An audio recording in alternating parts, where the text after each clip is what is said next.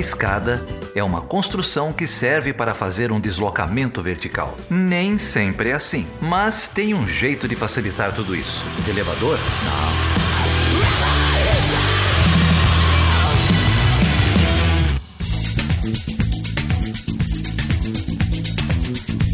Seja bem-vindo e seja bem-vinda a mais uma edição do Chutando a Escada. O meu nome é Felipe Mendonça. E eu sou o Geraldo Zaran. E aí, Geraldo, como que você tá? Tá bem, cara? Tô bem, cara. Tô bem. Acabei de ouvir uma hora e meia aqui do Eduardo Bolsonaro falando. Nossa senhora, mano. Tire as suas próprias conclusões. Você o que? É uma, uma sessão de tortura? O que, que aconteceu? E falando de um tema que você manja pouco, que é a relação bilateral entre Brasil e Estados Unidos. Haja paciência, tá louco. É, isso foi pegadinha, que a última coisa que ele falou foi da relação bilateral Brasil-Estados Ah, Unidos. é? Mas vou te falar aqui com os amigos que eu tenho, viu? Porque é, por causa de um programa de umas semanas atrás, eu tive que ouvir duas horas do Felipe Martins falando para descobrir se o, se o Felipe Martins chamava o Trump de Napoleão ou não. E agora, essa semana, nosso amigo Antônio, lá da, da- do Tapera Taperá, o Antônio agora criou um instituto, Instituto Diplomacia pela Democracia, é, me pediu para repercutir aí, para comentar esse discurso, essa fala que o, que o Eduardo Bolsonaro fez na FUNAG, na Fundação Alexandre Guzmão, parte aí do nosso Ministério de Relações Exteriores.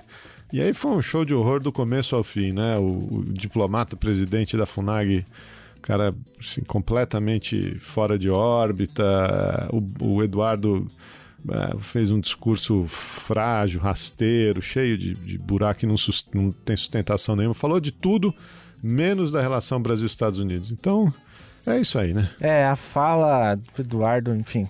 O, a boa notícia é que você consegue ouvir, então, os especialistas falando lá no nosso canal no YouTube, ou no- também no canal do Diplomacia pela Democracia, ou também no canal da Rede Marxista de Relações Internacionais, enfim, foi divulgado por aí.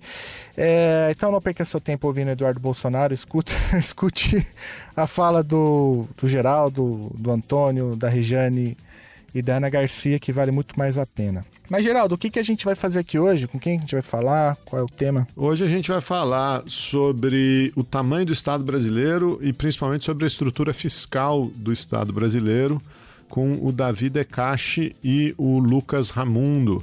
É, os dois são economistas, são doutorandos aí, é, o Davi na UNB, o Lucas na UFRJ, e eles têm um, um trabalho sobre a estrutura tributária é, brasileira, comparando o Brasil com outros países, com os países da OCDE, com países em trajetórias históricas é, similares à, à do Brasil. Então é um trabalho muito interessante que desmonta é, esses mitos sobre o tamanho do Estado brasileiro, os impostos no Brasil, é, e tem um comentário aí muito interessante sobre ah, essas propostas de reforma tributária que o governo vem circulando recentemente. É isso aí, o pano de fundo é esse mesmo, das reformas tributárias. É, o Paulo Guedes, enfim, tem um projeto bem esquizofrênico, não sei se nem dá para dizer que é um projeto, né? Ele não fala qual que é o plano do Ministério da Economia. É porque eles estão perdidos mesmo.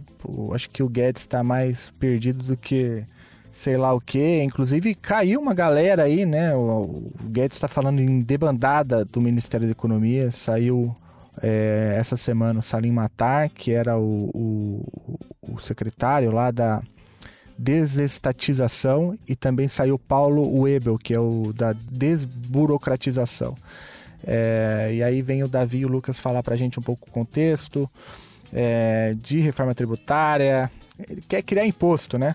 Eu achei engraçado que o presidente do Instituto Von Mises chamou o, o Paulo Guedes de imposto Ipiranga, né? então nem entre os liberais o Paulo Guedes hoje é respeitado. É porque não tem, não tem, não tem lastro, né? E aí, enfim, se tornou isso daí. Vamos ver o que vai virar esse, essa proposta e esse ministério como um todo, né? É, é, eu acho que tem uma, tem uma ruptura aí, né? Esse governo não sabe para que lado corre. É, a catástrofe está dada, né? A gente já vinha de uma crise econômica antes da pandemia, o distanciamento social agravou isso, os desmandos do, do governo agravaram isso, não sabem para onde correr. E a nossa discussão aqui, ela também se encaixa em discussões que a gente já vem fazendo aqui, né? Se vocês lembrarem uh, do programa com a Kátia Maia da Oxfam sobre desigualdade no Brasil, uhum. Se vocês lembrarem do programa com a Tatiana Roque sobre renda uhum. básica, a gente sempre vinha falando que uma reforma fiscal, uma reforma fiscal distributiva, é, é essencial né, para uhum. qualquer plano de reestruturação do Estado brasileiro, de redução de desigualdade, e é isso que a gente aborda especificamente aí com o Davi e com é o Lucas. É isso aí, então fique até o final, saiba qual é realmente o tamanho do Estado brasileiro, quem é que paga imposto no Brasil, é, e também saiba se o Brasil paga mais imposto do que a média dos países da OCDE, acho que é uma discussão importante também que tem no episódio, é, e também entenda um pouco melhor o, a encruzilhada que o Paulo Guedes se meteu ao entrar nesse governo. Ô Geraldo, e fala aí pro ouvinte se ele chegou agora, como que ele faz para apoiar esse projeto? O Chutando a Escada é um podcast de política internacional e divulgação científica na área de relações internacionais. A gente está aí em todos os aplicativos e tocadores. Estamos é, entrando nas listas do Spotify. Se você usa o Spotify, entra lá, segue a gente. Não precisa nem ouvir pelo aplicativo, mas entra lá, segue a gente, que isso ajuda a outras pessoas conhecerem o podcast. Tem o nosso site, chutandescada.com.br. Estamos no Facebook, no Twitter, no Instagram, sempre como arroba Chutando a Escada. Se você quiser falar com a gente, é só deixar um recadinho aí em qualquer uma das redes, no post desse episódio no, no nosso site ou pelo e-mail perguntas arroba É isso aí, apoia esse projeto ou outro projeto de divulgação científica da tua preferência. Mas já adianto que o Chutando a Escada tem a rede de apoiadores e apoiadoras mais legal da podosfera. O pessoal lá tá muito ativo. Agora tá rolando um debate lá sobre a vice do Biden, né? Quem é, o que que ela, o que que significa. O pessoal tá sempre lá pautando, chutando a escada. É, fora que são pessoas bem legais. Essa semana o Carlos mandou um presente pro Chutando a Escada. Obrigado, Carlos. Você é demais. E é isso aí. Então vamos lá, vamos discutir um pouco sobre a carga tributária brasileira. Então com você, o Davi e o Lucas e o tamanho do Estado do Brasil. IPVA,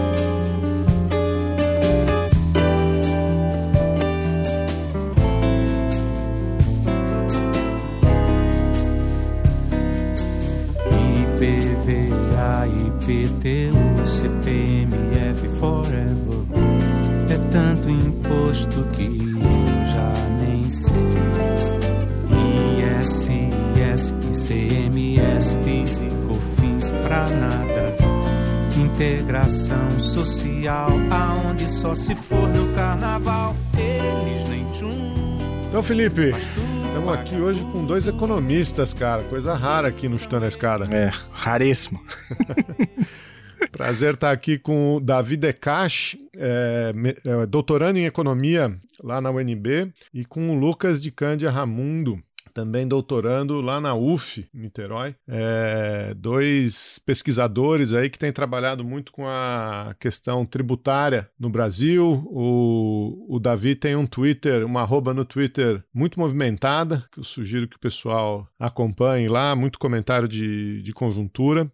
E a gente convidou os dois aí para bater um papo sobre a estrutura do Estado brasileiro, a estrutura tributária. A gente andou fazendo aqui umas, algumas discussões sobre renda básica e está muito claro, né, que qualquer proposta de renda básica tem que também vir com uma, com uma reforma fiscal é, redistributiva no país. Então, vamos bater esse papo aí. Lucas, Davi, prazer ter vocês aqui, cara. Opa, o prazer é todo meu conversar com vocês. É uma honra ter um papo qualificado, que é tão raro hoje em dia. E, aliás, agradecer ao espaço que vocês têm dado para um pensamento crítico no campo da economia, que contesta alguns dos dogmas da economia convencional liberal, que vem sofrendo, inclusive com a pandemia, uma derrota de cunho teórico na academia nos últimos meses. É isso aí, Davi. Obrigado por topar conversar com a gente. Lucas, também é muito bom ter você, cara. Obrigado. Obrigado, obrigado pelo convite aí. Vamos lá, vamos discutir essa uma hora, pelo menos uma hora aí, uma hora e meia, sobre esses assuntos importantes. Obrigado pelo convite. Cara, já, já chegou pondo, pondo horário aqui. Não, a conversa vai ter que render agora. É o que vocês quiserem. Vamos. Falando de coisa boa, vamos direto. Conta um pouquinho pra gente aqui, como que vocês começaram, por que, que vocês começaram a olhar esse tema e olhar o, a, o sistema tributário brasileiro? A gente escreve, começou a escrever esse trabalho em 2018, mais ou menos, e qual era a questão que estava colocada ali? Era, era um momento em que se discutia como a gente sairia da crise. Né? Em 2018, todo mundo discutindo o programa de governo e etc. E uma das questões levantadas era o seguinte: olha, é, a gente vai ter que fazer algum tipo de ajuste nas contas públicas, porque a gente vem com uma elevação brutal aí da relação de vida PIB e com déficits primários crônicos. Esse era o debate hegemônico naquele momento. Além, é claro, desse debate, ao meu ver, ser equivocado do ponto de vista macroeconômico, mesmo se aceito o pressuposto de que, de que há alguma necessidade de equilíbrio fiscal, o debate estava mal colocado, porque o debate era quase sempre feito em cima de cortes de gastos, partindo de outro pressuposto da lei do equilíbrio fiscal, de que a carga tributária brasileira já estava muito elevada. É quase com senso comum que acaba pegando parte dos economistas acadêmicos, inclusive os que estudam o tema. Então, se a carga tributária já é muito elevada, é, meio que necessariamente o ajuste tem que ser feito em cima de reformas da Previdência, é, cortes de gastos na assistência social, saúde, educação, investimentos públicos, principalmente investimentos públicos. Então, o debate estava muito mal colocado, tanto do aspecto do equilíbrio, que a gente não toca no nosso trabalho, quanto do aspecto que, se for necessário realizar um ajuste, que esse ajuste deveria ser feito em cima dos gastos. Então, a gente foi olhar se de fato a carga tributária do Brasil era tão elevada assim como o, o senso comum aponta. E aí a gente foi fazendo uma série de comparações internacionais, quantitativas e qualitativas. Qualitativa por quê? Porque a gente não olhou só o tamanho da carga, mas também a composição. Olhamos também outros parâmetros de carga tributária, não só a bruta, mas também a líquida. Comparamos com países é, com renda per capita é, semelhante e com renda per capita mais elevada, como países da OCDE. E comparamos também com os países da OCDE quando eles tinham a mesma renda per capita que a gente. Então, é uma comparação muito rica em termos de tempo, espaço, é, qualidade, quantidade. E aí a gente fez essa comparação para chegar em algumas conclusões que a gente vai discutir melhor aqui. Vamos dar um, um passo, então, para empirir um pouco, né? Estavam falando da maneira como vocês analisaram a carga tributária brasileira em comparação com outros países, em comparação com outro, até outros países é, em momentos históricos similares ao, ao Brasil, etc. Qual que, o que, é um critério bom, né? O pessoal diz, ah, o, o, o Estado é grande, a carga tributária é pesada. Como é que a gente desenvolve esses critérios e, e o que, que vocês acharam nessa, nessa comparação? Aí para tentar entender o Estado brasileiro? A gente coloca até no nosso artigo, é, em algum momento dele, não sei se está exatamente, porque a gente fez uma sequência de artigos, né, Davi? A gente fez alguns em sequência nessa mesma, foi assim aprofundando essa comparação, e a gente coloca que é difícil chegar num critério perfeito. Não há o critério perfeito, né, para comparar carga tributária de, do Brasil com o resto do mundo, com outros países, enfim. A gente tem o critério de proximidade de, de renda per capita, o critério que geralmente acaba se utilizando, e aí logo vem o argumento de o Brasil é a maior carga tributária da América Latina. Se coloca logo esse argumento, né? É, é, o que se esquece muitas vezes nesse argumento é que o Brasil também é o maior estado de bem-estar social da América Latina. Né? O Brasil é o país que tem o maior sistema de saúde da América Latina, o Brasil é o país que tem a maior cobertura de previdência da América Latina. Tudo isso gera um custo de um, de um estado que exige uma carga tributária condizente. Então, dizer que o Brasil tem a maior carga tributária da América Latina não é uma coisa, é, é, é não é uma comparação por si só, né, Davi? Então, é, um outro critério que pode se colocar é o Brasil se colocando em relação ao CDE. Foi uma comparação que a gente fez Né? E aí a gente chega na comparação, a gente chega nos resultados que dizem o seguinte, que o Brasil tem uma carga tributária que hoje seria, é, dados de 2017, né, que são os últimos consolidados que a gente tem, que seria a 24ª maior carga num grupo de 34 países, né, ou seja, não está nem entre as maiores. Tá? Então, por si só, a fala de Brasil maior carga tributária do mundo já cai aí. Né? A gente ouve muito isso, a gente cresce ouvindo que o Brasil, ah, nenhum lugar do mundo se paga imposto que nem no Brasil. Né? Essa é uma inverdade. Tá? E aí você vê que o Brasil ele passa a, a, a, praticamente liderar, ele é, no caso, terceiro lugar, quando a gente vai falar sobre tributação de bens e serviços, tributação sobre a produção de bens e serviços. Aí sim o Brasil onera demais. Aí sim o Brasil lidera. Enquanto, por outra parte, na parte de renda, lucro e ganho de capital, o Brasil é o que menos tributa nesse grupo 34 países, né? Se o, se o Brasil fosse comparado com esses 34 países da OCDE. Então a gente vê que o problema principal aí das nossas comparações, que a gente tenta tirar e acaba conseguindo tirar, é que o problema não é o tamanho da carga, o problema não são os 33% que o Brasil tem de carga tributária em média, né? Às vezes 32,3%, 34%, 33% de média nos últimos anos. O problema é como essa carga é composta. O problema são os 6,5% sobre renda, lucro e ganho de capital e os 15,4% sobre bens e serviços. O problema é 50% da nossa carga tributária via tributação sobre bens e serviços, que é justamente a tributação que mais onera as pessoas de renda mais baixa. Quanto à tributação que onera mais as pessoas de renda mais alta, que é renda, lucro e ganho de capital, é a mais baixa. Né? Então, o, o, o que a gente acaba concluindo aí, o Davi vai falar melhor, mas a gente acaba concluindo de forma genérica é que o problema em si não é a carga, o problema em si é a composição dela. Só para é, exemplificar para o ouvinte, né? Quando você, quando a gente, você está fazendo uma diferença entre tributação de bens e serviços e tributação de, de, de renda, de ganho de capital, é, etc. Por que que tem essa, essa diferença, né? É, na prática? Então, a tributação sobre bens e serviços, ela recai, é o que a gente chama de tributação sobre o consumo, porque ela vai incidir sobre a empresa, sobre o produtor, e esse produtor automaticamente repassa esse, esse tributo incidido para o consumidor final. Então, quando a gente vai comprar um produto no mercado, ele tem lá uma carga de impostos, essa carga de impostos vem do que eu estou falando de tributação sobre bens e serviços, que é justamente a base que no Brasil é mais alta. Então, metade da nossa carga tributária do, do ano passado, por exemplo, foi veio da arrecadação sobre bens e serviços ou sobre o consumo. Tá? Enquanto na OCDE, por exemplo, essa média é de 32%. A família que gasta todo o salário familiar com mercado, com vestuário, com, sei lá, roupa, é, é, com consumo, conta de luz, não sei o quê. Essa família ela, que, que ela não consegue poupar, classe baixa, classe, classe média, o cara que vive ali de salário em salário, boa parte desse salário dele está indo para pagar imposto.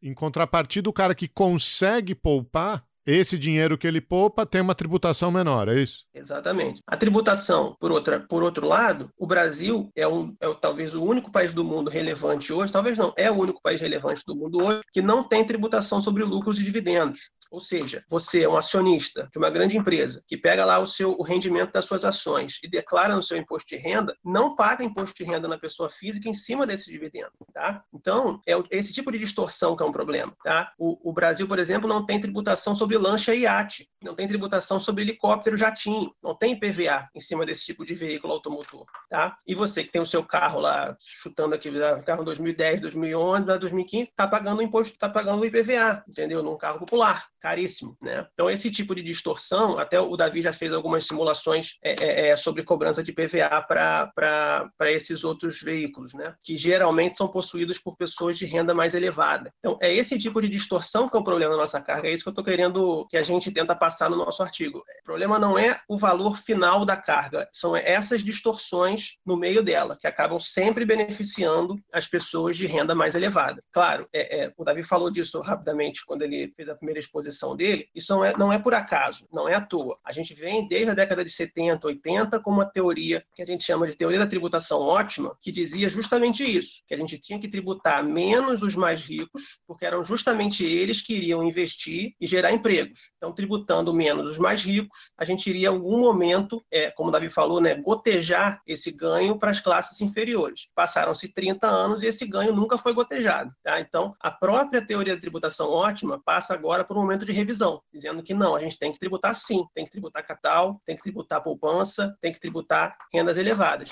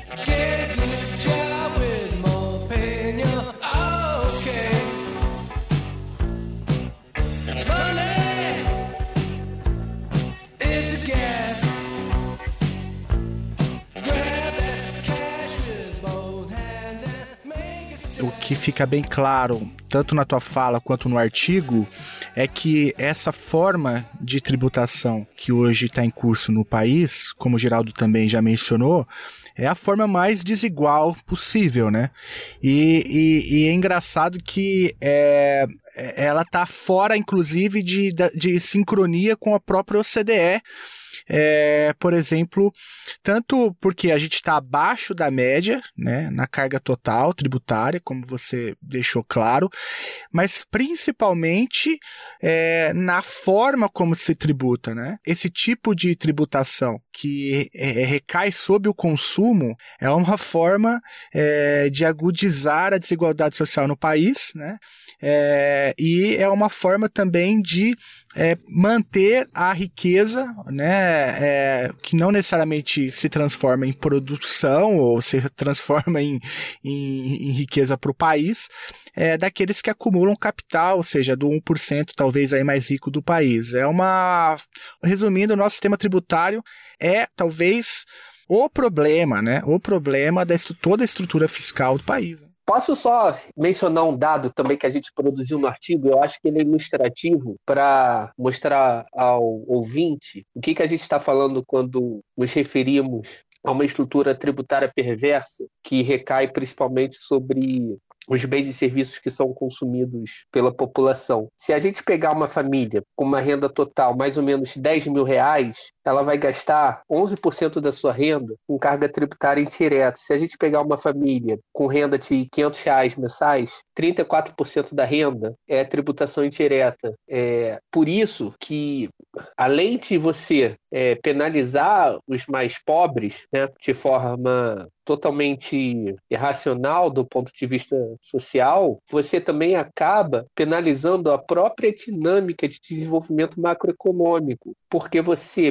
penaliza, você reduz a renda disponível de quem tem maior propensão marginal a consumir. Ou seja, você tira dinheiro da roda da economia que faz a economia girar. Quando você pega essa grana de quem está na parte de baixo. Então, além de ser perverso do ponto de vista social, desigualdade social é uma coisa indesejável para o bem-estar de qualquer sociedade, isso tem impactos em segurança pública, tem impactos diversos, também é contraproducente do ponto de vista macroeconômico, ao contrário do que a teoria da tributação ótima previa. Então, o que, que a gente teve? A gente teve, além de uma elevação da essa carga tributária no Brasil que foi sendo reformulada a partir da década de 90, a gente teve explosão da desigualdade social, mas também a gente teve uma dinâmica macroeconômica que foi altamente comprometida. Então, você tem dois problemas que vão criando um círculo é, vicioso que penaliza sempre os mais pobres, penaliza o próprio desenvolvimento econômico, a sofisticação da estrutura produtiva. Você tem uma série de, de impactos perversos.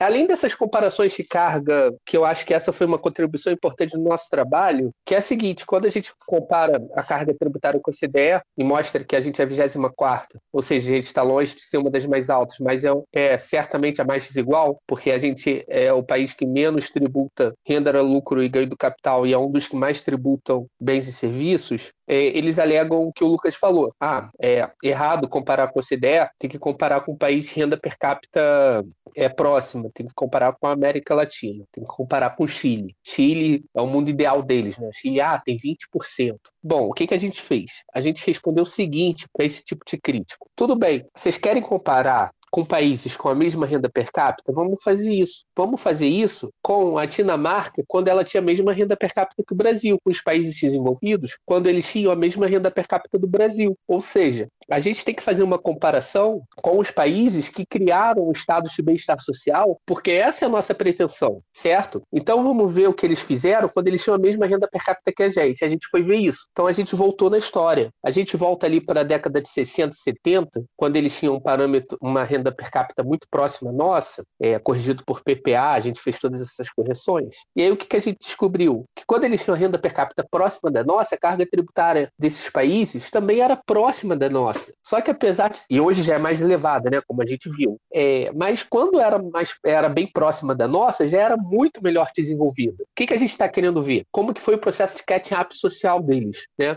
Como que eles vieram trilhando de lá para cá o processo de desenvolvimento econômico e social. Então eles foram elevando a carga, mas foram elevando em bases progressistas. É, ela sempre, mesmo quando eles tinham renda per capita mais baixa, eles já tinham uma distribuição muito melhor. Aí a segunda coisa que a gente traz para o debate, que é muito interessante, que é a carga tributária líquida. O que é a carga tributária líquida? Quando a gente está falando aqui o tempo todo, a gente está falando da bruta. A líquida é o seguinte: é, tudo que o Estado arrecada, parte disso sai imediatamente em transferências monetárias diretas. O que é uma transferência monetária, uma transferência financeira direta, é, que é muito forte no Brasil? A Previdência Social, tá? A gente pode falar do Bolsa Família. Entra numa mão e sai com outra. A carga tributária líquida é o que fica de fato no Estado, compreende? O que que esse, que que esse indicador ele demonstra? Ele, eu não gosto desse termo, mas o que ele, o que que, o que o que uma pessoa lê quando vê esse indicador é o tamanho do estado, tá? É o que fica de fato para o estado, é o que não entrou e saiu com outra mão, que ficou no estado a gente tem uma carga tributária líquida menor do que a do Chile. Por quê? Porque o nosso sistema de previdência social de transferência direta de renda é muito robusto. Então é uma falácia falar que o nosso estado é grande por conta da carga tributária bruta. Essa é uma outra conclusão que a gente chega. Então, olha só, a gente demonstrou três coisas que, em comparação com essa ideia hoje, a carga tributária do Brasil está muito longe de ser alta, mas certamente é muito desigual a gente demonstrou que, se a gente comparar com a OCDE, quando eles tinham a mesma renda per capita que a gente, a gente vai descobrir que a renda é, que a carga tributária bruta deles era muito parecida, mas muito mais progressiva. Ou seja, eles taxavam muito mais os ricos e desoneravam os mais pobres, desde aquela época. Três, a gente descobre que a carga tributária líquida do Brasil é mais baixa que, inclusive, que o exemplo do Paulo Guedes, que é o Chile. Em nenhuma comparação dessas, tirando a comparação com a América Latina precipitada, o Brasil tem um problema de carga tributária elevada. Mas em todas as comparações fica claro que o Brasil tem um problema sério de carga tributária que penaliza os mais pobres e beneficia os mais ricos. Eu acho que essa é a conclusão final do artigo. No artigo que a gente escreve para caber, a gente avança um pouquinho mais, demonstrando que, além disso, tem impactos na desigualdade social, tem impactos macroeconômicos relevantes, porque você penaliza quem consome, quem faz a economia gerar. É, o cara consome, o comércio demanda da indústria, a indústria gera emprego, gera investimento e você faz a roda gerar. Então, você penalizando os de baixo, você trava a dinâmica econômica, você trava esse centro dinâmico da economia, ainda mais em um, em um país com uma população gigante de mais de 200 milhões de pessoas, que tem um mercado consumidor interno imenso que poderia ser um motor do desenvolvimento. Acho que essa, essa, essa sua explicação ficou muito clara, Davi, essa, esse resumo que você fez, mas é, eu, eu, reparei um negócio quando você começou a falar desse, é, dessa comparação histórica com os países da OCDE, acho que ficou muito claro para mim a hora que você, você mencionou assim, ah, se, se, o, se a intenção é construir um estado de bem-estar, né? É, que, é que é a nossa Constituição. E acho que é com isso que, que, que essa vertente neoliberal tem problema, né? Ela tem problema com a construção de um estado de bem-estar, ela tem problema com a Constituição de 88. É, é isso que esse pessoal tá, tá tentando desmontar, porque é, empiricamente o, o, que a gente faz não se sustenta, né? É, vocês estavam falando aí da, da tributação ótima, né? Tem 30 anos de dados, você pega lá o livro do Piketty, vai ler, vai ver como é que é, a desigualdade só, só, só aumenta, né? Então tem dado é o que não falta, empiria é o que não falta, né? É, eu acho que é um problema de, de, de projeto mesmo, mas é, como eles não conseguem desmontar o estado de bem-estar numa constituinte, numa, nem numa eleição, né? Porque esse projeto ele não foi eleito é, em, em, momento nenhum. Se o cara concorrer com, concorrer com uma plataforma dessa, ele vai perder, tiver que dar um golpe para impl implementar um negócio desse. É, então fica essa discussão, a, a coisa da, da alternativa, da, da, única alternativa, né? Ah, não tem jeito, tem que ser assim, tem, tem que fechar as contas. É, uma, uma coisa que vocês falam muito que é fica essa, essa comparação do senso comum entre a, a economia familiar e a economia de um país, né? Que são coisas completamente diferentes. É, e me, me ocorreu também algumas coisas que eu gostaria de compartilhar com vocês. É, a primeira é uma, é uma referência a um, a um, episódio que a gente já gravou com a Oxfam, com a... Katia Maia. Katia Maia, isso. Ela traz os dados, assim, da desigualdade, enfim, apontando na mesmíssima direção disso que o Davi e o Lucas estão falando. Mas outros dois comentários rapidinho, é, quando o Davi sistematizou agora a, a, o debate até aqui, é, e ele fala que fizeram um exercício de voltar a é, voltar no tempo, né, ir lá estudar a história econômica dos países que lá hoje são conhecidos como referência. O que, que eles fizeram lá atrás? E aí, eu, aí eu, eu, eu fiquei pensando que esse é o problema. É por isso que neoliberal não gosta de história, né? Por isso que a história tem que morrer. no pensamento neoliberal, porque se você volta, aí você começa a perceber, né? Inclusive, é um dos fenômenos que o Rajun Chang é, escreveu e que dá nome a esse projeto de divulgação científica, né? E, e, o Geraldo menciona uma coisa aqui bem interessante também, que é, ele fala, ah, por isso que eles deram um golpe. Esse tipo de argumento não vence eleição no Brasil, né? É, e, e aí o Geraldo acho que foi cirúrgico quando falou que essa é uma das razões por trás do golpe, eu concordo plenamente. E eu acho que tem uma outra coisa que é muito comum, assim, pelo menos no que eu vejo no debate econômico, e vocês, por favor, me corrijam se eu estiver falando algum tipo de absurdo, mas que é um discurso da tecnocracia, né? É aquela ideia que é típica do pensamento neoliberal, que é preciso esterilizar, entre muitas aspas, o debate econômico do debate político mais amplo, ou da democracia no limite. Porque o povo não sabe é, como, a como a economia funciona e, portanto, não tem condições de opinar sobre os assuntos econômicos. É, no limite, se você vai pensar, o, o, volta no pensamento neoliberal, no limite, nos clássicos, tem ali, inclusive, críticas ao próprio sufrágio universal, né? É, o pensamento neoliberal e a democracia são duas coisas que não caminham bem juntas, né?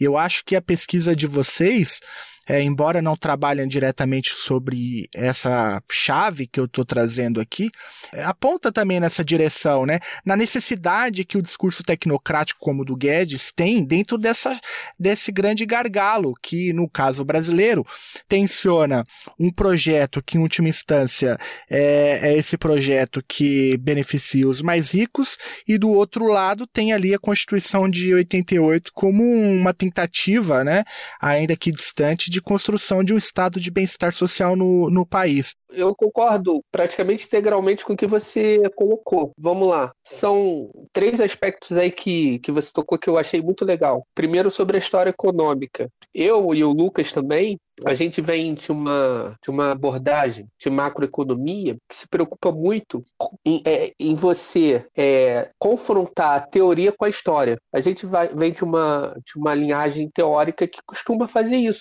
Quer ver um exemplo de economista que faz isso com brilhantismo? E tem um dos trabalhos mais brilhantes da história econômica do Brasil, é a formação econômica do Brasil de Celso Furtado. Né? E ele, em todo momento, ele está dialogando ali com a, com a perspectiva, está dialogando a perspectiva teórica que ele está em Cepalina com a história econômica de todos os ciclos do, do país, né? inclusive ao centenário dele esse ano. Então a gente vem de uma abordagem teórica que faz isso, é mais ou menos a abordagem da, da, da escola histórica alemã, do institucionalismo do Chang, né, do chutando a escada. Ele faz isso para ver as políticas de proteção comercial e etc. E a gente, por vir dessa abordagem, quando a gente se foi estudar a carga tributária, a gente não se limitou a essa análise empírica muito pobre. É, é, ela é pobre do ponto de vista empírico e ela é pobre do ponto de vista histórico, porque ela olha uma coisa estática em um determinado momento do tempo, uma foto, sem ver o filme. Então a gente quis ver o filme da coisa. A gente quis comparar essas teorias todas com o que aconteceu na história. Então, esse foi um dos, dos elementos que,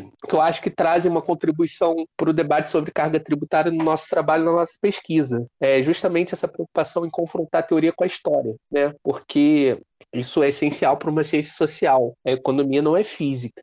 Então a gente tem uma análise empírica, robusta, mas que, quando confrontada com a história, é, revela muita coisa. O segundo aspecto é qual? Vocês, che vocês chegaram no ponto que é central. A questão não é de matemática, ou seja, de um ponto ótimo para a carga tributária ou para a distribuição da carga tributária.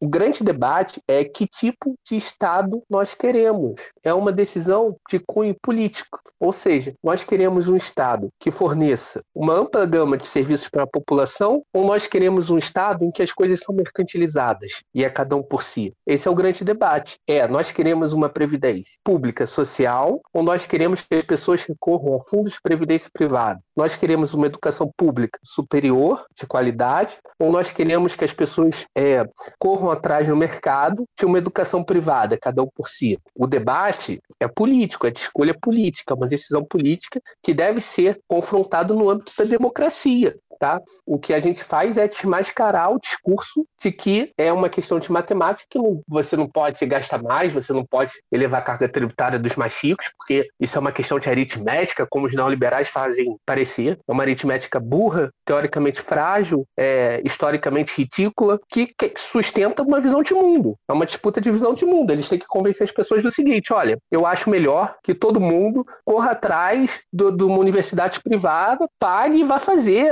Eu não quero que as pessoas tenham universidade pública porque eu sou rico e não quero pagar universidade para ninguém. É isso que ele quer falar. Eu sou rico e não quero ficar pagando SUS. Eu não uso essa porra de SUS. Eu uso plano de saúde. Então, é, não quero que tenha SUS para ninguém. É, esse é o debate que eles têm que colocar na mesa. É um debate honesto. E aí a população decide se ela quer o SUS ou se ela quer fazer um plano de saúde.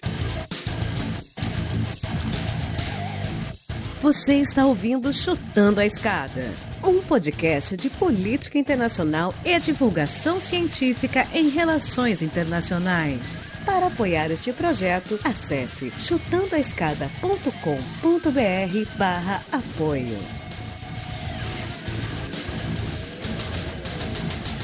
Acho que o problema está bem identificado, né? É, acho que tem, um, tem uma segunda parte que é para onde a gente vai, né? É, e aí acho que dá para explorar um pouco tanto esses estudos que vocês fizeram, né? É, que acho que é muito interessante sobre qual seria o impacto, né? O que, que seria necessário, é, qual seria o impacto real disso, é, como também discutir um pouco essa, essa conjuntura dessa suposta reforma tributária aí que, que, que veio. Mas antes eu queria, eu queria levantar uma pauta aqui que, assim, a gente até falou disso aqui num um, um episódio para trás. A OCDE ela tem um, um, papel meio esquizofrênico nesse governo, né? Porque uhum. é, da, de uma perspectiva política, esse governo é o que a gente chama de antiglobalista, né? Que é, enfim, que é uma teoria da conspiração qualquer mas é um governo que se diz soberanista, que, que acha que é, existe um complô internacional é, contra os interesses brasileiros. É um etc. governo de maluco. Acho que o conceito acadêmico para isso é maluquice. É maluquice. Mas, mesmo assim, é, diz que quer entrar na OCDE de qualquer custo. Então, acho que só, só daí, só aí já você já tem uma, uma, um grau de esquizofrenia. O, a outra coisa que eu acho fantástica é, é, é é pensar assim: não, eu topo entrar no OCDE se for para ter a distribuição tributária que a maioria dos países do OCDE tem. Se for para ter o investimento em, em, em, em educação que a maioria dos países do OCDE tem. Se for para ter um tamanho de Estado medido por, por funcionário público, né? funcionário público a cada 100 mil habitantes, que os países do OCDE têm. Porque os países da OCDE estão na nossa frente em uma série de, de quesitos. Né? É, mas para isso não, parece que os caras estão interessados só em, em, sei lá, em acordo de investimento, em proteção de, de, de qualquer coisa, não sei. Então, é, quando a gente faz essa, essa comparação também da lógica entre o Brasil de hoje com os países da OCDE, uma coisa importante a dizer, já entrando na contradição do governo, é a seguinte: bom, é justamente o que você falou, né? é um bando de maluco globalista, tem lá o o, Ernesto, tem o terraplanismo. Tem o Weitraub no Banco Mundial, que eu acho maravilhoso. Mas, é, mas tem o Weitraub no Banco Mundial. é, aí você tem uma ala terraplanista e você tem uma ala neoliberal, né? Que tem que pelo menos no nível das aparências parece que tem alguma coisa contraditória nessas coisas, né? O cara que tem um nacionalista maluco, militar, que defende o neoliberalismo. Então, é uma confusão teórica, assim, é, surpreendente, que é difícil da gente entender. É um cara querendo fazer. Reunião ministerial é patética nesse sentido, né? É uma ala militar querendo fazer um plano de desenvolvimento econômico tosco, com base numa macroeconomia ortodoxa neoliberal, e no final das contas, a conclusão é que não tem que fazer porra nenhuma, que tem que salvar o Bolsonaro do, dos esquemas de corrupção. Mas é muito difícil ver uma perspectiva teórica desse governo. Mas é muito importante notar que o neoliberalismo, o que o Paulo Guedes tem na cabeça, é, é um neoliberalismo meio primitivo daquela primeira geração do Chile, de Pinochet, aquela, aquela primeira onda de neoliberalismo. Que neoliberalismo foi esse, né? Você tem várias fases do neoliberalismo e várias formas de manifestação. Nessa primeira fase do neoliberalismo era o neoliberalismo autoritário, né? Que você vai impor a, a doutrina neoliberal à base da força, à base do choque. O governo Bolsonaro ele tenta reproduzir isso nitidamente. E nessa primeira fase do neoliberalismo, qual era o grande inimigo dos neoliberais? Não era nem comunismo, era desfazer qualquer pretensão de construção e desenvolvimento do Estado de bem-estar social, era social-democracia. Tá? O grande problema desse neoliberalismo é a social-democracia. Esse é o grande risco que Hayek é, enxergava é, pela frente. Né? O Estado de bem-estar social é o grande inimigo. E o que, que o Guedes ele viu ali naquele momento, na década de 70, 80, que ele estava iniciando a carreira dele de economista, era uma formatação em que você aplicava medidas neoliberais com um Estado repressor muito forte, descendo o cacete. Então, essas aparentes contradições entre forças armadas, nacionalistas, com um neoliberalismo tosco, com um globalismo, eu acho que se a gente olhar lá no fundo, no fundo, tem uma coesão lógica no que esse governo está fazendo. É um Estado repressor máximo, Tá? Então é um braço repressor forte para dar sustentação ao projeto do Guedes, que é o neoliberalismo radical, com uma roupagem é, nacionalista para se vender para o povo, contra a corrupção, mas faz corrupção de baixíssimo clero. Então essas aparentes contradições, elas enganam muito. Há uma lógica nesse governo que é um modelo de Estado repressor máximo com Estado de bem-estar social mínimo. Tá? Então é descer o cacete e criar toda essa teoria da conspiração maluca, a, a lá Trump, que já vinha acontecendo nos Estados Unidos, Unidos para esconder esse projeto de país que eles têm. Eles têm um projeto. A gente às vezes subestima muito esses malucos, tá? A gente subestima muito os terraplanistas. Tem uma racionalidade por trás uma parte da fala do Davi que me pegou aqui, que o, neoliberalismo do, do, Guedes, ele parece. O Guedes hoje é um, é um ídolo do, do, lado de lá, né, da, da força, enfim. Ele é, me parece um, um, neoliberalismo muito antigo, realmente. A gente, o, o, Guedes, por exemplo, se pega em discussões sobre regime de, de capitalização para a Previdência, quando o mundo todo vai na contramão dele. O mundo todo, é, boa parte do mundo vai desfazendo os regimes de capitalização e voltando ao regime de repartição, e ele se pega num desespero de voltar para o regime de capitalização. Então, são algumas, alguns pontos que você olha e fala, é, até mesmo pensando por uma atriz neoliberal, é difícil de entender algumas coisas que o Guedes propõe. Né? Enfim, vai nessa onda que o Davi estava colocando de um governo é, maluco. Um governo, claro, que não se subestime essa, essa maluquice toda. Tem um projeto por trás disso, concordo muito com o Davi nisso. Há projeto por trás dessa maluquice. Um projeto muito preocupante, mas é, é complicado de entender e, por, porventura, é complicado de explicar. Enfim. É, eu me lembrei bastante da, daquela tese da doutrina do choque, né, da do Amy Klein, enfim, tem muita muito caldo aí. É, e, e, e é interessante quando a gente coloca esse diagnóstico que vocês fizeram é, na conjuntura atual, que é a conjuntura de pandemia, uma crise sanitária sem precedentes, é, aonde é, a solução recai quase que exclusivamente ao Estado, né, tanto do ponto de vista sanitário, e aí hoje é, não se critica o SUS, né? Parece que é, aquela, aquela onda que vinha ganhando corpo ano passado, é, que apontava na direção de um enfraquecimento do SUS, parece que cessa por conta da, da crise sanitária. É, eu me lembro até recentemente uma fala do próprio Maia dizendo que é, mudou a leitura que ele tem sobre o SUS.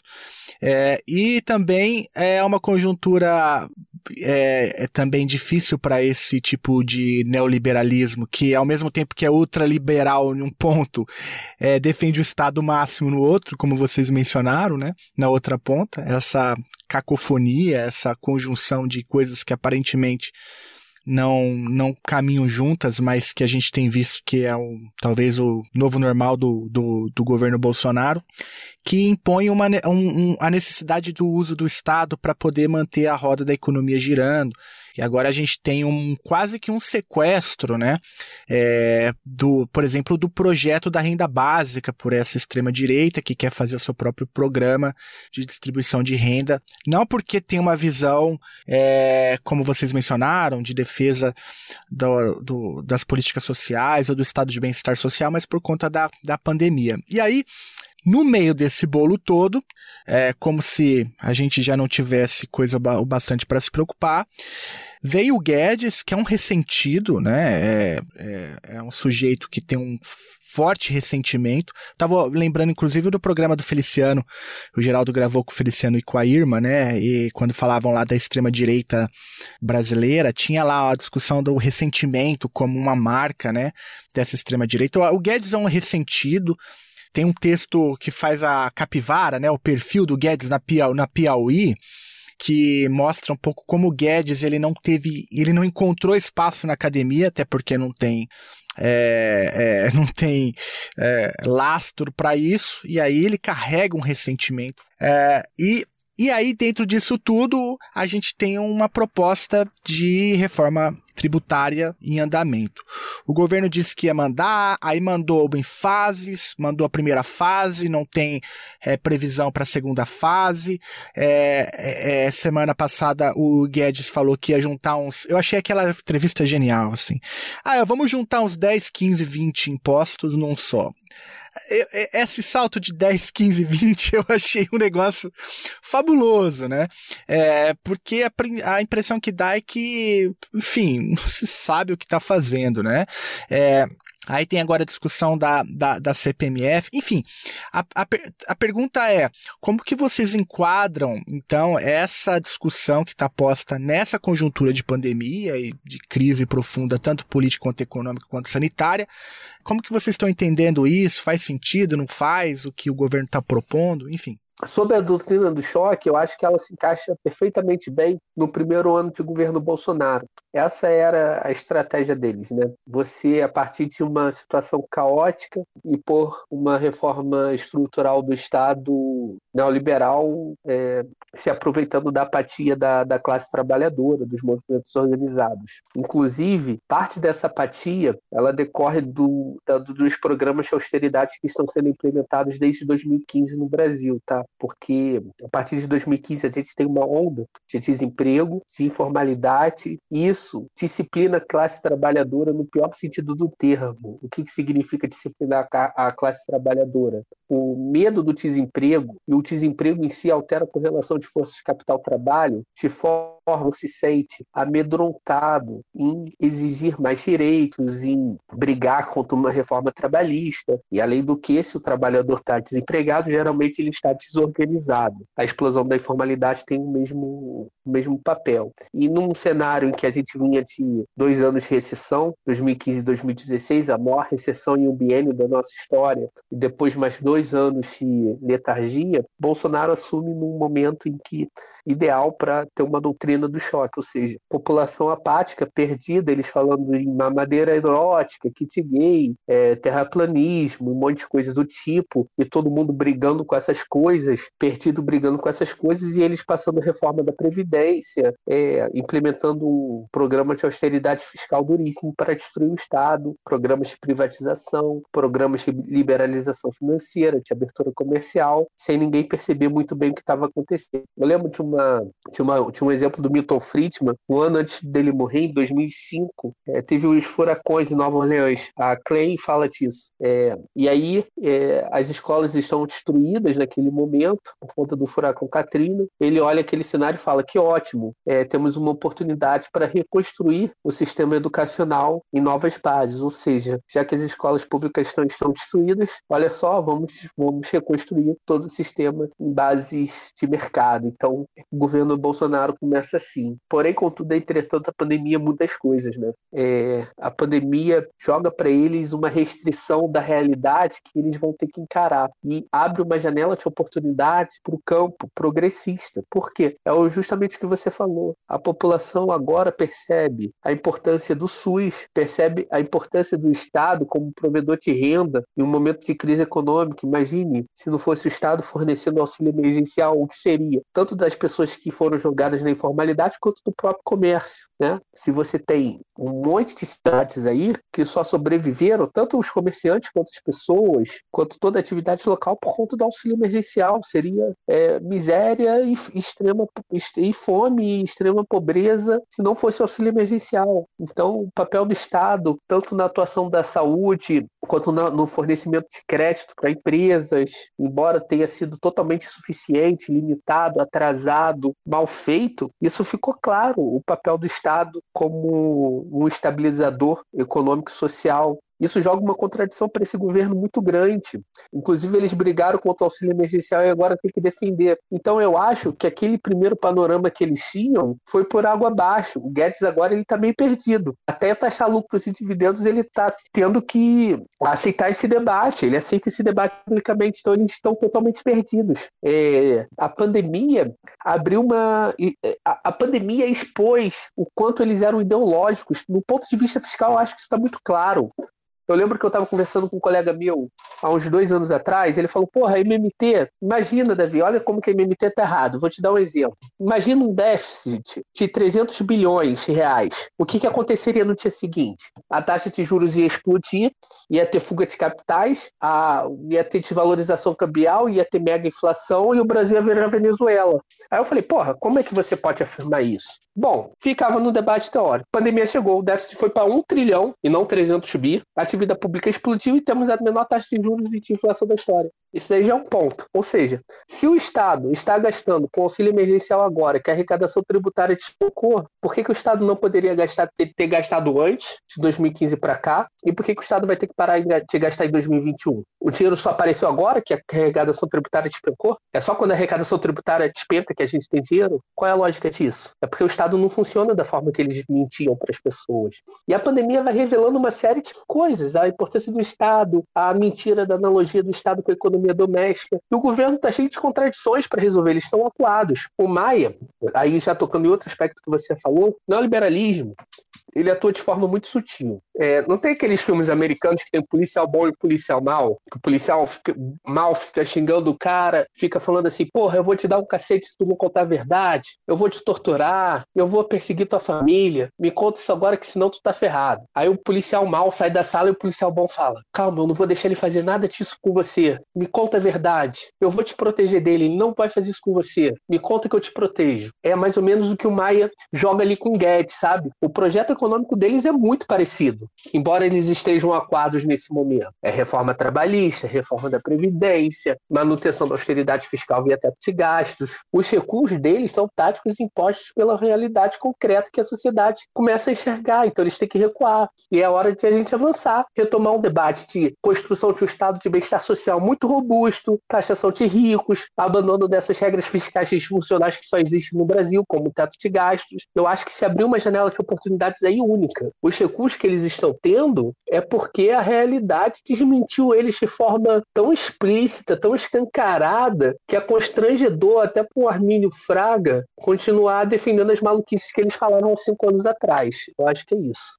Só, só uma pergunta técnica. MMT, o que, que é? É, MMT, quando estou falando de MMT aqui, eu estou falando de uma teoria heterodoxa, pós-keynesiana, que tenta demonstrar o quanto a abordagem macroeconômica convencional, que parte de analogias entre o Estado, emissor de moeda, e economias domésticas, é equivocada. Então, ela demonstra como o Estado gasta criando dinheiro, como ele tributa destruindo e como ele determina a taxa de juros de forma exógena. Mas, mas o que, que significa M MT? A, a... Teoria monetária moderna, Modern Monetary Theory. Tá. Ah, tá em inglês, ah, por isso. O, o, o argumento é o seguinte, que déficit e superávit não são pré-condições para nada. É, Um déficit não é sempre ruim, um superávit não é sempre bom. Isso depende muito do ciclo. O Estado tem que atuar estabilizando os ciclos econômicos. Então, se o setor privado está afundando, cabe ao Estado entrar gastando dinheiro, produzindo déficit fiscal, porque esse déficit fiscal do Estado é superávit privado. Quando o Estado tem um déficit, alguém está tendo superávit. As pessoas não percebem muito isso. Isso é uma obviedade que passa batido até para os economistas. Déficit de um é superávit de outro. Qual é o problema? Aí vamos lá, vamos falar. Quando alguém fala assim, ah, é irresponsável o setor público ficar deficitário. É irresponsável o setor privado ficar é, superavitário? Qual é a responsabilidade? Dívida privada é muito pior do que dívida pública. Quer ver uma coisa? É, Para onde que os investidores agora, gestor de fundo de investimento, o cara do mercado financeiro, está correndo com o dinheiro dele na crise? Eu duvido que todo mundo não correu para dívida pública, porque eles têm certeza que título público não dá calote. Pode perguntar a qualquer colega de vocês aí que investe o dinheiro na bolsa se ele não correu da bolsa para título público nesse momento. Então, a, a questão toda é: a dívida pública é muito diferente da dívida privada, porque o Estado sempre tem capacidade de honrar a sua dívida pública. O déficit público é superávit privado. Então, déficit público, no momento que o setor privado está quebrado, é fundamental, é essencial, é necessário o governo tem que começar a fazer superávit no momento que a economia está muito aquecida, muito próximo do pleno emprego. E aí o que, que o superávit faz? O superávit reduz a renda disponível da economia de forma a desaquecer e não gerar pressão inflacionária. É tudo que nós não temos risco agora. Nós estamos muito longe da plena utilização da capacidade ociosa produtiva. Então não vai ter problema nenhum você ter um déficit monstruoso. Não tem problema nenhum. É bom até. One, two, three, four. One, two. Me tell you how it will be. There's one for you, 19 for me. Cause I'm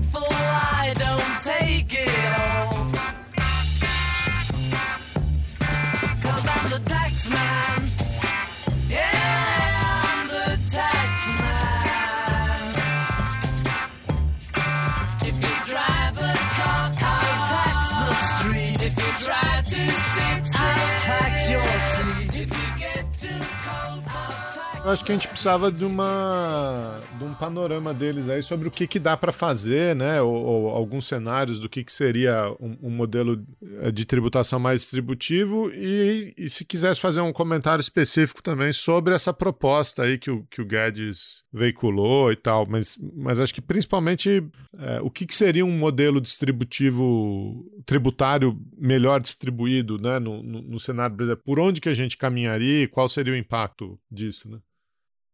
Então, é, na verdade, é, a gente até estava conversando anteriormente, eu acho que o debate de uma reforma tributária tinha que partir de uma palavra que eu não ouvi, que seria progressividade. Eu acho que a gente, no Brasil, todo debate de reforma tributária, ele parte de complexidade. Vocês já devem ter ouvido inúmeras vezes as pessoas falando que o sistema é complexo, que o sistema tem que ser mais simples, que o sistema, é, é enfim, a palavra que domina é complexidade, né? E a gente já, já conversando em off com o Davi, a gente, quando a gente fala em progressividade, a gente não está dizendo que o sistema deixa deixa de ser complexo. Ele é, de fato, um sistema complexo. O nosso artigo, ele começa com, não sei se é exatamente esse que a gente estava falando, mas um desses da série que a gente fez, começa com, com um panorama do nosso, do nosso sistema tributário e a gente coloca lá a complexidade então, como um problema. Então, de fato, é um sistema complexo. Mas é, fica muito óbvio para a gente que, para a gente que, que, estuda isso, né, que isso deveria ser mais claro para a população em geral, mas fica muito óbvio para a gente que estuda, que é, debater complexidade é um subterfúgio, vamos dizer assim, para não debater debater progressividade. Por quê? Porque se a gente debater progressividade, que é o quê? Que é tornar a estrutura tributária mais onerosa para quem ganha mais e menos onerosa para quem ganha menos, se a gente for debater progressividade, vai acabar chegando nos impostos que essa elite, que tem um, um, um status quo hoje agradável em termos de impostos no Brasil, não quer debater. Né? Então, eles não querem debater imposto sobre lucros e dividendos, apesar de que, como o Davi falou, o Paulo Guedes já está dando o braço a torcer para colocar isso em debate, porque não tem como, porque ele está na contramão do mundo. Como eu falei anteriormente, o Brasil é o único país relevante do mundo que não tem tributação na pessoa física sobre lucros e dividendos. Então, isso é uma jabuticaba que a gente tem que resolver. E, e eles não querem debater IPVA para lancha, iate, helicóptero. Eles não querem debater imposto sobre herança e doação, né, que o Brasil é um dos menores do mundo também. Né? Enfim, então, se o debate for para esse lado,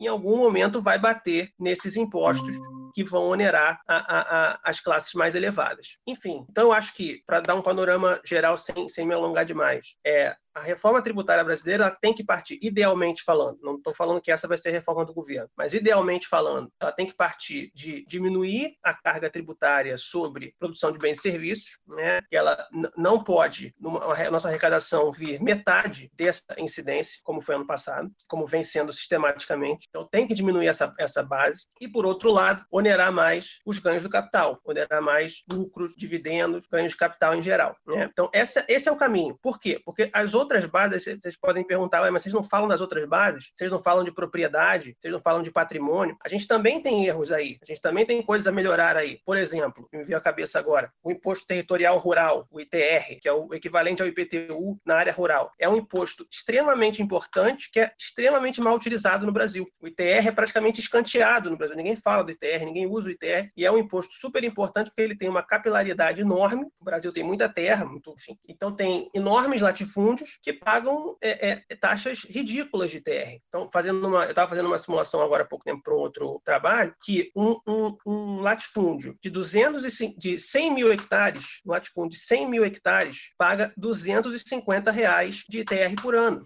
Ah, não é possível. É verdade, eu juro para você, é verdade. Um latifúndio de 100 mil hectares paga 250 reais de ITR por ano. É, é complicado de, de, de, de, acreditar numa informação dessa. Agora é um você compra um, né, Felipe? Era isso, era isso não, eu tava na tava dúvida, faltando. eu tava querendo.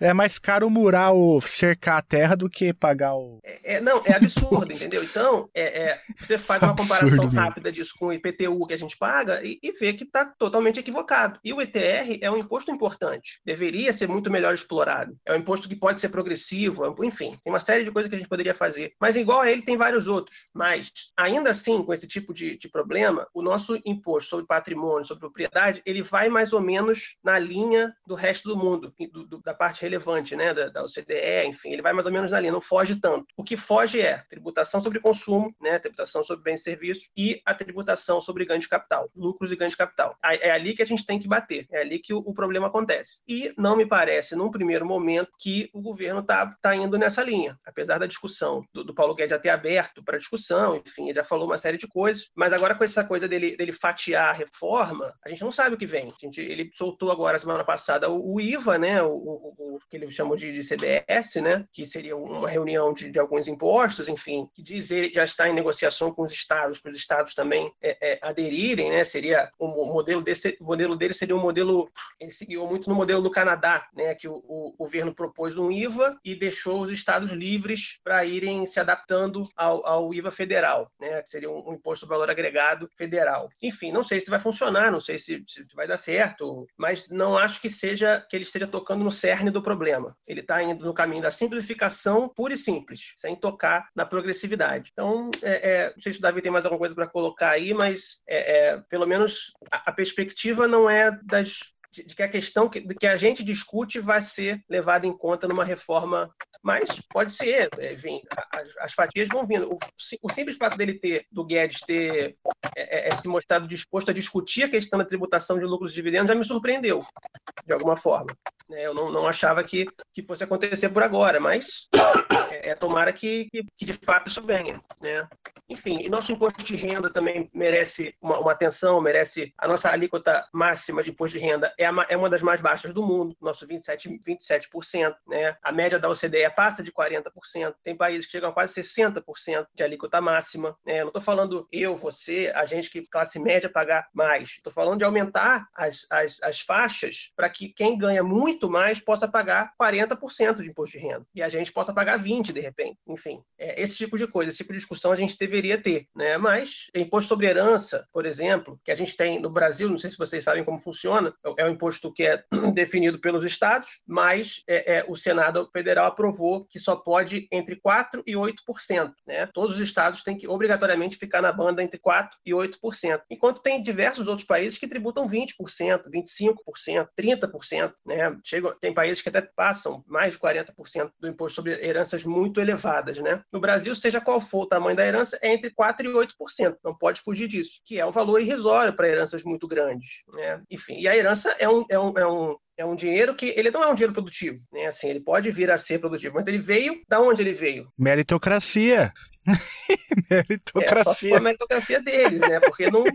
Enfim, esse é o tipo de discussão, mas não se discute. Imposto sobre grandes fortunas, o Davi pode falar melhor, porque tem um projeto do, do, do PSOL, que é o mais avançado hoje na Câmara, um projeto do PSOL para tributar grandes fortunas, né? E é uma coisa que é interessante a gente falar para o ouvinte: quando a gente fala em tributar rico, tributar grandes fortunas, a gente não está conversando sobre o que tem um Corolla 2016. Não é desse cara que a gente está falando, porque logo esse cara se dói, entendeu? E, e já acha que vai tributar tributar ele, não é isso. A gente está falando de tributar gente que ganha 500 mil reais por mês ou que, que, pelo menos é, alguma coisa nesse sentido. Ele está falando de tributar o, o, o Eike Batista, o, enfim, o, o Joesley. É, é essa galera que a gente está falando, entendeu? E agora eu falei do, do Joesley me lembrei. Fizeram um cálculo em relação ao, ao imposto de renda do Joesley ano passado, Joesley Batista, né? E ele pagou uma alíquota efetiva de imposto de renda de 2%. Enquanto nós aqui pagamos 27%, ele pagou 2% de imposto de renda. Por quê? Porque boa parte da renda dele vem justamente dessas coisas que não são tributadas tributadas, vem desses, desses ganhos que não são tributados, esses ganhos de capital. Entendeu? Então, a alíquota efetiva, claro, no, no, na tese ele pagou os 27,5% igual eu e você, mas na alíquota efetiva dele foi de 2%. Então, é esse tipo de coisa que, que a gente deveria bater. E, e, e isso é, é, importante falar que isso está isso tá sendo discutido, isso está sendo estudado. A gente não, não, não fala disso assim de forma é, é, ampla, genérica e, e uma coisa é, idílica, utópica. Não é isso. Está sendo estudado. Então, tem projetos, tem, tem até até um projeto que chegou na Câmara agora há pouco tempo,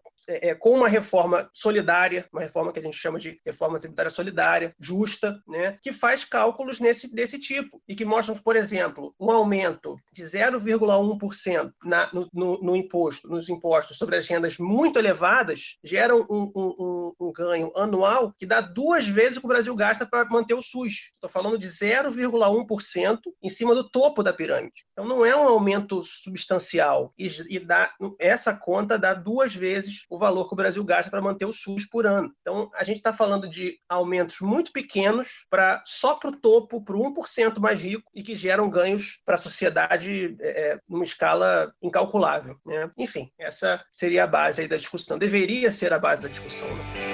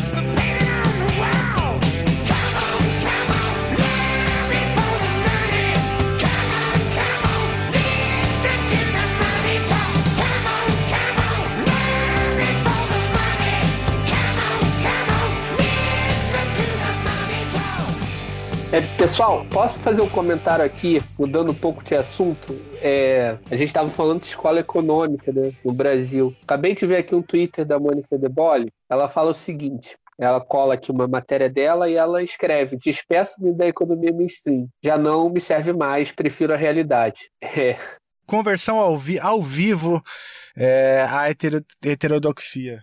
É, acabei de ler aqui. É exatamente o que a gente estava falando. Cara, não tem mais sustentação a teoria maluca dos caras, entendeu? A realidade se impôs de, de forma é, muito explícita, sabe? Continuar negando isso é defesa de terraplanismo. É, é claro que eles vão insistir um pouco, né? Porque a ideologia é muito forte, mas fica cada vez mais difícil para eles negar a realidade. A gente vai ter que fazer reformas no sentido que o Lucas falou, da parte tributária. A gente vai ter que rever as regras fiscais malucas que só existem no Brasil. O Brasil tem anomalias tributárias e agora tem anomalias fiscais com teto de gastos. Todo mundo sabe que isso é uma loucura. A gente vai matar pessoas, isso vai causar um genocídio no país no ano que vem, se a gente voltar à austeridade fiscal. Imagine em 2021, 1 de janeiro de 2021, as regras fiscais voltam ao normal, acaba o auxílio emergencial, acaba todas as ajudas, desemprego em quase 20 milhões pessoas. É, vai ter um caos na segurança pública, miséria, extrema pobreza. É uma maluquice porque eu deixei algumas coisas soltas na última fala minha, colocar que eu coloquei que a gente tinha uma das taxas de, de imposto de renda ali, a máxima muito baixa, e a nossa taxa é de 27,5%, né, a máxima. A média da OCDE ano passado foi de 40%, né, e a média Europa ficou entre 50% e 60%. Então, é, é só para localizar que a gente realmente está muito baixo. A gente dá para a gente aumentar, desde, claro, aumente as faixas, enfim, faça reformas para que isso não onere a classe média, por exemplo. Né? E outra coisa que eu coloquei também, que o nosso imposto sobre consumo era muito elevado frente ao, ao mundo, e ano passado, como eu falei, a gente arrecadou 50% só com imposto sobre consumo, a média OCDE foi de 32%, e a média nos Estados Unidos, que é o grande, o, o grande exemplo desse governo, o grande oásis, foi 17%. Né? Então, para você ver, é, eles arrecadaram 17% do imposto deles com imposto sobre consumo, e a gente arrecadou 50%, para ver como que a gente está muito fora da curva em relação à tributação sobre bens e serviços, produção de bens e serviços, que é, que é ruim para várias pontas. E só para colocar mais algumas coisas que eu, que eu vi aqui, é, alguns países, é, o Davi falou um pouco, eu falei também sobre a questão do, do, imposto de grandes fortunas, alguns países estão retomando o imposto sobre grandes fortunas agora no tempo da pandemia, justamente e, e já direcionando esse, esse, esse ganho extra para programas de, de, de, de, renda básica, programas de renda mínima, enfim. O Chile, por exemplo, fez isso. O Chile acaba de retomar um projeto de imposto sobre grandes fortunas, justamente com a, a intenção de ter uma renda é, é, é direcionada para combater efeitos da pandemia. É, o tão famigerado Paulo Guedes, o Chile, acaba de fazer isso. E outros países estão fazendo na mesma linha, cada um com seu nome, enfim, imposto sobre grandes fortunas é um nome genérico, né? Mas é, é, mais uma vez a gente vai ficando na contramão do, do, do, mundo. E até mesmo uma coisa que me chama atenção em relação a, a, a esse governo e ao Guedes é que a gente fica na contramão até mesmo de, do mundo liberal, do mundo que é o exemplo deles, né? Chile, Estados Unidos, é, o CDE, enfim, que seja. Né? E só para finalizar essa minha fala de agora, o, o, o, quem tiver curiosidade de dar uma olhada, tem na internet um projeto que é o Reforma Tributária Solidária, né? que até gerou uma, uma emenda substitutiva que foi ao Congresso, mais um dos, das centenas de projetos que o Davi falou, e que discute progressividade. É um, é um, é um projeto extremamente amplo que juntou professores de várias faculdades, vários matizes, enfim, e, e, e sindicatos e vários entes da sociedade civil, e foram dois volumes né, enormes de, de discussão tributária, e que lá se coloca aonde a gente pode mudar, como mudar, reformas factíveis. Né? Para quem tiver curiosidade, está na internet, Reforma Tributária Solidária e Reforma Tributária tributária necessária. São dois volumes aí para quem quiser consultar. Muito bem. A moral da história é que é muito fácil ser rico quando já se é rico, né? Ainda mais no Brasil. Exatamente. É barato ser rico, Geraldo. Tá fácil, né? É, muito barato ser rico. Pessoal, nessa onda de recomendação aí, o Lucas já recomendou esse trabalho. Vou, eu vou recomendar aí, já, já encerrando, né? Já vou recomendar duas coisas aí para os nossos ouvintes. Um é esse texto agora, acabei de ler aqui enquanto conversava com vocês, o texto da Mônica Debolit hoje. É um texto na época, Os Juros numa Hora Dessas. No final do texto, ela escreve o seguinte: nos limites do reducionismo, tais ordenações se resumem a afirmar que a única solução para o Brasil é pôr as contas públicas em ordem. É, como que ela fecha o reducionismo aí da, da teoria ortodoxa, que é mais ou menos o que a gente discutiu hoje. E também os textos do André Lara Rezende no Valor, é só jogar no Google, ele tem uma série de cinco textos que viraram um livro, e ele discute muito bem a degeneração intelectual da macroeconomia convencional. O André Lara Rezende, para quem não sabe, é PhD pelo MIT, é, foi o pai do Plano Real, foi, é, foi diretor do Banco Central, presidente do BNDES, é, banqueiro no setor privado, ou seja, o cara tem vasta experiência acadêmica no setor público e no setor privado. O cara não é propriamente um franco atirador. E ele descreve a falência total, a miséria intelectual da ortodoxia econômica que está comandando o Brasil. Né? Eu não sei se foi um surto de sinceridade que ele teve na velhice, se realmente ele só descobriu essas coisas agora, mas os textos dele são muito importantes para situar o, o ouvinte no debate que a gente tenta fazer aqui de carga tributária, política fiscal, de como esse debate ele é apresentado de forma anacrônica, é, intelectualmente desonesta pela grande imprensa no Brasil, enquanto a grande imprensa no mundo todo tem falado na elaboração de normas fiscais que sejam funcionais é, e enterrar a austeridade fiscal, é, os editoriais da nossa grande imprensa falam em salvar o teto de gastos. Assim. Uhum, uhum. O conservadorismo intelectual do Brasil é uma coisa de louco. Assim, a gente está muito mal das pernas. É claro que tem alguns economistas voltando atrás. O exemplo é a Mônica De Bolle, o André Lara Rezende, o Arminio em algumas coisas, o Arminio Fraga, quem diria, é, mas a maioria ainda é extremamente conservadora do ponto de vista intelectual. Isso é burrice, isso daí é, não é burrice, isso daí é defesa de interesses privados, com certeza. Então eu recomendo esse, essa última coluna da Mônica e os textos do André Lara Rezende são insuspeitos de serem socialistas. Eu sou socialista. O pessoal às vezes fica com o pé atrás. Ah, não, é porque você é comunista e quer o mal do governo Bolsonaro. Eu sou comunista e quero o mal do Bolsonaro, tá? Mas é, se você quiser ler liberal também, você vai ver que nem no liberalismo atual, essas maluquices que Bolsonaro e Paulo Guedes tentam defender é, se sustentam mais. Tá bom, a gente vai, vai deixar as recomendações aí na descrição do post, no nosso site, para ficar mais fácil, é, tanto a reforma tributária solidária e necessária, quanto essas colunas que o, que o Davi acabou de mencionar, como o artigo de vocês uhum. é, sobre é, a distribuição tributária aqui no Brasil e seus impactos socioeconômicos.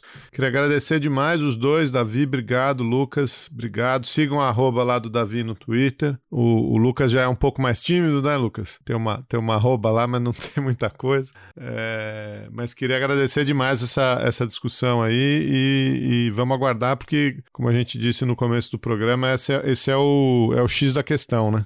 Um grande abraço, pessoal. Muito obrigado aí pela conversa. Foi um prazer imenso. Valeu, Lucas. Valeu, Davi. Obrigado. É isso, pessoal. Obrigado. Obrigado pelo convite aí. Obrigado por dar esse espaço para a gente tratar de um assunto importante que muitas vezes é, é pouco discutido, né? Pela, pela amplitude da população, vamos dizer assim, né? Que compra a ideia da carga alta sem ter chance de ouvir um outro, um outro, né? nem um outro lado, ouvir o lado dos fatos, né? Enfim, então obrigado aí pelo espaço e que a gente, que esse debate se amplifique. Valeu. Valeu, gente. Você acabou de ouvir mais um episódio do Chutando a Escada. Para apoiar, acesse chutandoaescada.com.br barra apoio.